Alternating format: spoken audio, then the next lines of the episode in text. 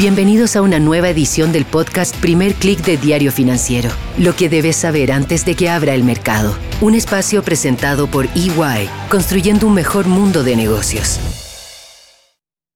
Muy buenos días, hoy es jueves 15 de diciembre. Soy Marcela Vélez y desde Londres comento con ustedes lo que está pasando a esta hora en los mercados. Bienvenidos a Primer Click de Diario Financiero.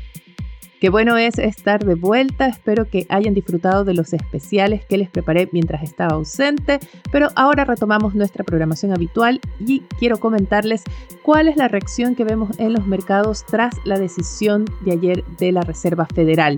Como se esperaba, tuvimos un alza de 50 puntos base que llevó la tasa de referencia de la Fed al rango de 4,25% a 4,5%. La decisión de la Fed responde a una desaceleración desde los ajustes de 75 puntos base que habíamos tenido en las tres últimas reuniones y en una primera instancia los mercados respiraron aliviados de ver que la Fed respondía a lo que consideran señales ya de desaceleración económica y también de desaceleración de la inflación.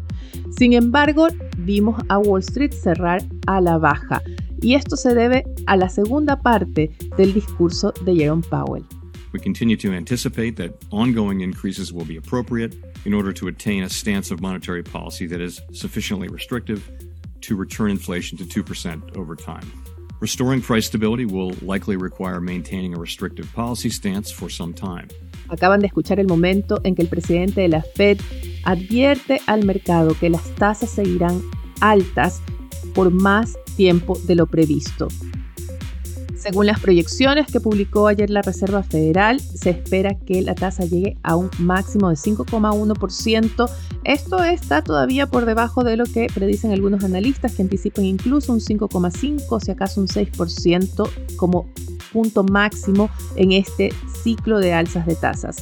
La Fed nuevamente proyecta un máximo de 5,1% que se llegaría el próximo año, pero lo más importante y quizás lo que está golpeando más al mercado es la proyección hacia 2024, pues la tasa bajaría solo hasta 4,1%, es decir, apenas por debajo del nivel actual.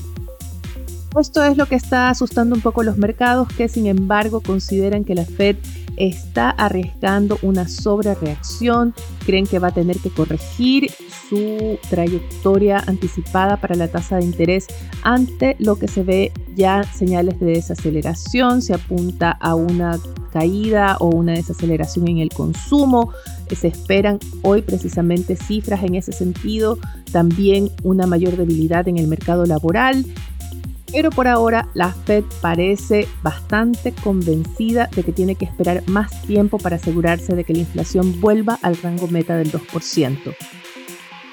Este choque de proyecciones es lo que está golpeando la confianza en los mercados esta mañana, que esperan además ansiosos la decisión de los bancos centrales de Inglaterra y luego del Banco Central Europeo.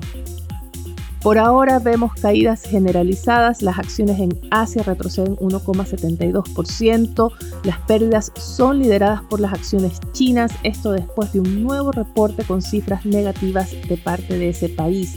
Vimos una alza menor a la esperada en la producción industrial y una caída de 5,9% en las ventas de retail. Esta cifra supera una caída de 3,7% que era lo que esperaba el mercado y está dando cuenta de esa contracción que continúa en la demanda interna de China. Las señales de desaceleración de China también golpean al cobre, el metal pierde 1,78% en Londres. Y por el contrario vemos un alza bastante fuerte del dólar, el índice global de la divisa sube a esta hora 0,56%, así que podríamos ver las monedas latinoamericanas bajo presión nuevamente esta mañana.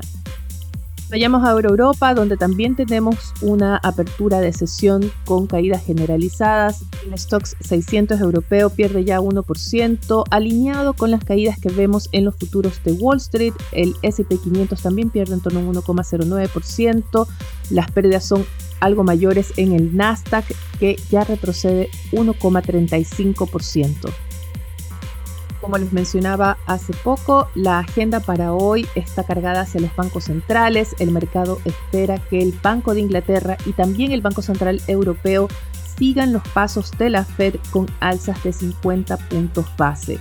La atención va a estar en lo que pueda decir el BCE respecto a su programa de estímulo cuantitativo. Ayer la Fed hizo énfasis en que no solo están ajustando las tasas al alza, sino que están avanzando con el retiro de liquidez del mercado, achicando su hoja de balance. Se espera una decisión de parte del Banco Central Europeo también en ese sentido. En la región tendremos decisión del Banco Central de México, en el que también se anticipa un anuncio de un alza de 50 puntos base. Wall Street, por su parte, buscará más señales de desaceleración de la economía en los reportes de ventas de retail, producción industrial, inventarios de las empresas y también ese reporte semanal de subsidios por desempleo. En la región también tendremos cifras importantes, tendremos la cifra del PIB del tercer trimestre de Perú, un país que está sacudido por las protestas de FSUD publica que las protestas se han extendido a 13 de las 24 regiones del país y se está poniendo en peligro el abastecimiento de combustibles y alimentos hacia las ciudades, pero también las exportaciones agrícolas y de la minería. Ayer se declaró al país en estado de emergencia y se anunció que se mantendría esta decisión por 30 días. También tendremos cifras en Argentina, cifras de crecimiento del tercer trimestre y de inflación. El mercado anticipa que la inflación en Argentina acumula un alza de 94,1% en los últimos 12 meses. Esta es la lectura a noviembre. No es que los argentinos estén muy pendientes de los datos económicos por estos días, pero muy importante seguir con atención las cifras, sobre todo por los problemas que está teniendo el gobierno para realizar el ansiado ajuste fiscal. Hay más demandas debido a la inflación, más demandas de bonos y de alzas salariales también del sector público, mientras se complica el escenario para el financiamiento de proyectos, el financiamiento del gobierno. En el newsletter de hoy coloco un link a un comentario o un análisis que publica Diario El Cronista respecto a cómo estos problemas de financiamiento ponen en riesgo la operatividad del gasoducto Vaca Muerta, que podría ver postergado su inicio de operaciones hasta el invierno de 2024. Vayamos ahora a temas locales donde también se multiplican las alertas sobre el impacto de la desaceleración en la economía. Diario Financiero titula con la crisis en la industria de las ISAPRES y la decisión del ISAPRE Cruz Blanca de desvincular a toda su fuerza de ventas ya ha reducido su personal a la mitad desde 2021.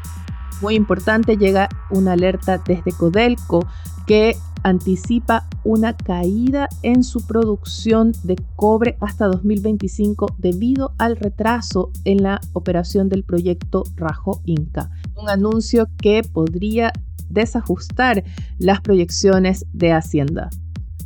Antes de despedirme, quiero pedirles un favor si escucharon los especiales de esta semana y también una entrevista que hice recientemente durante el Chile Day con el ministro de Hacienda, Mario Marcel, se podrán dar cuenta que estoy preguntando a todos mis entrevistados este mes cuál es su deseo para 2023. Y me gustaría saber el suyo. El del ministro de Hacienda es que se termine la incertidumbre. También hemos escuchado el deseo de que se modere también la volatilidad en los mercados, que estos se recuperen o también que termine la pandemia del todo. ¿Cuál es su deseo para 2023? Compártalo conmigo, me pueden escribir y aún mejor si me hacen llegar un mensaje de voz para que podamos compartir aquí en el podcast. Pueden escribirme y enviarme su deseo para 2023 a través de mi cuenta de Twitter arroba Marcela Vélez o a través de mi correo electrónico mveles arroba Los invito además que sigan actualizados de las noticias del día y mucho más a través de nuestro sitio web de f.cl. Yo me despido por ahora, nosotros nos reencontramos mañana. Esto fue el podcast Primer Click de Diario Financiero. Lo que debes saber antes de que abra el mercado. Un espacio presentado por EY, construyendo un mejor mundo de negocios.